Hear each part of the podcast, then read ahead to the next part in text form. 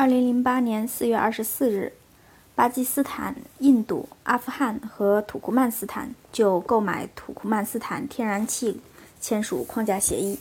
由于阿富汗南部战乱不止，阿富汗境内的管道开工日期一再延期。因阿富汗内管道计划经过的地区被塔利班控制，直到二零零九年一月，小布什离开白宫，这条跨国管道的建设计划。仍停留在纸面上。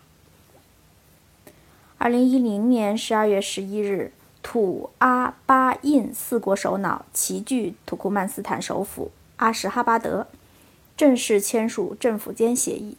二零一二年四月，印度和阿富汗因天然气管道经过阿富汗境内的过境费产生分歧，导致协议泡汤。由于阿富汗和巴基斯坦国内动乱不止。资金短缺、利益纷争等因素，跨阿富汗天然气管道工程至今看不到曙光。面临的主要问题如下：一、资金问题。管道延长后需要投资一百亿美元，四国无力承担。财大气粗的美国石油巨头埃克森美孚、谢夫隆和法国石油巨头道达尔等有意涉足跨阿富汗天然气管道工程。但为了防止投资风险，获取最大利益，他们要求参股土库曼斯坦天然气田。土库曼斯坦坚持油气资源国有化，不允许任何外国公司在其天然气田持股。于是，这些西方巨头对这一工程的兴趣大大减弱。二、安全问题。没有一个清晰的机制防止参与国利用这一管道作为政治杠杆，解决与邻国，特别是巴基斯坦与印度之间发生的争端。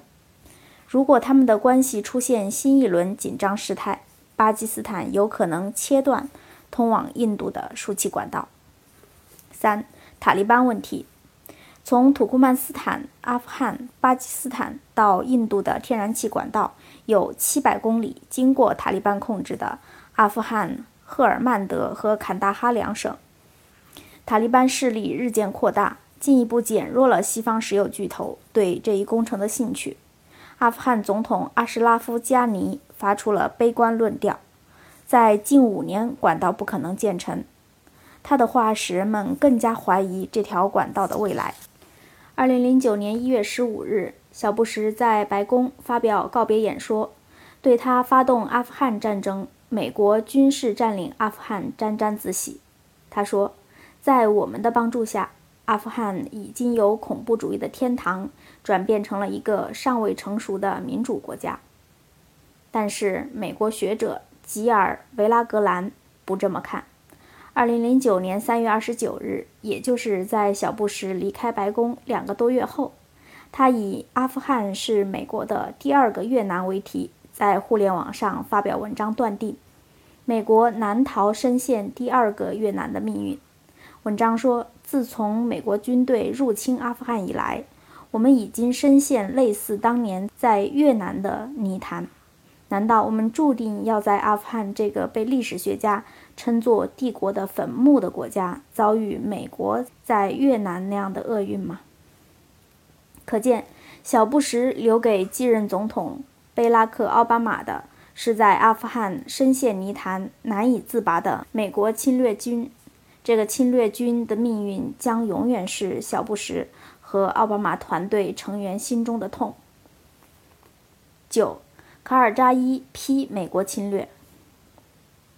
在小布什离开白宫一年之后，2010年3月28日，新总统奥巴马突访阿富汗，对阿富汗日益恶化的安全形势表示不满，当面批评卡尔扎伊领导不力。4月1日，《纽约时报》就奥巴马阿富汗之行发表文章说，卡尔扎伊一直在摆脱他与支持者美国的距离。在会见奥巴马的第二天，卡尔扎伊批评说，以美国为首的。驻阿富汗联军已经被看作阿富汗的侵略者，而不是拯救者。二零一四年三月十五日，卡尔扎伊与第二届总统任期即将届满前，在议会发表最后一次演讲。他抨击美国军事占领阿富汗十二年，并没有给这个国家带来和平。美联社当天发自科布尔的消息透露说，阿富汗总统哈米德·卡尔扎伊说，阿富汗战争是强加给他的国家的，这应该是指美国2001年对阿富汗的入侵。卡尔扎伊在演讲中说：“我想对那些或许出于习惯，或许因为他们想要干涉的所有外国势力说，你们不应该干涉。”他告诉美国，美国军队可以在这年年底撤离阿富汗。因为阿富汗军队已经保卫着全国百分之九十三的领土，他已准备接管全国的保卫工作。消息还透露，卡尔扎伊在讲话中重申他的一贯立场：除非首先在阿富汗实现和平，否则他拒绝签署阿美双边安全协议。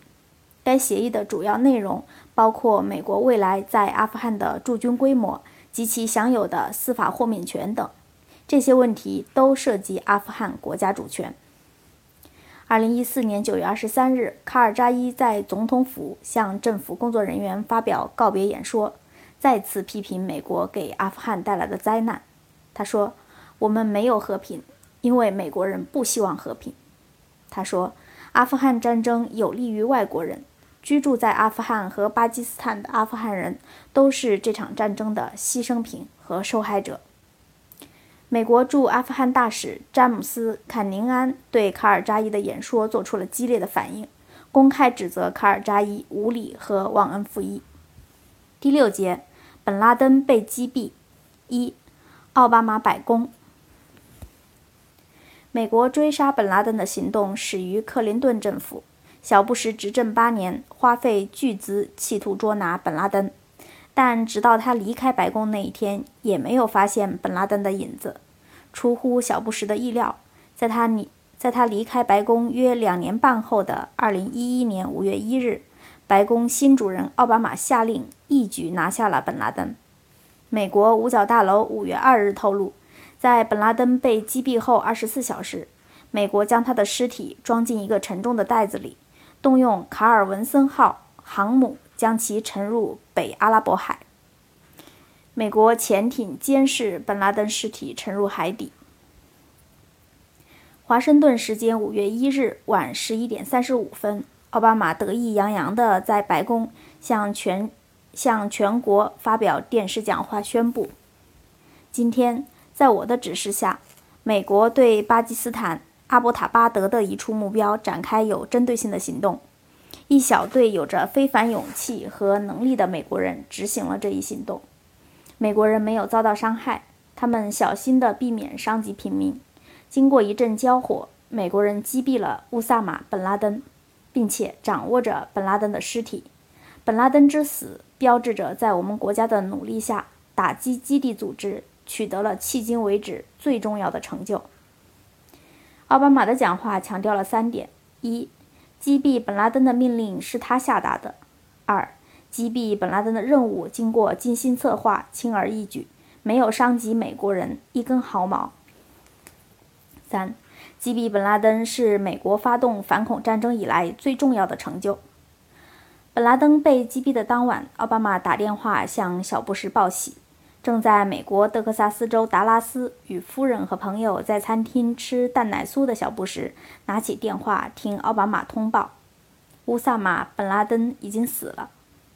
美国舆论界一直密切关注小布什下台后的一言一行，他们几乎异口同声地报道小布什对奥巴马的回复只有一句：“只有一句话，是个好消息。”与奥巴马的通话结束后，小布什当天发表声明称。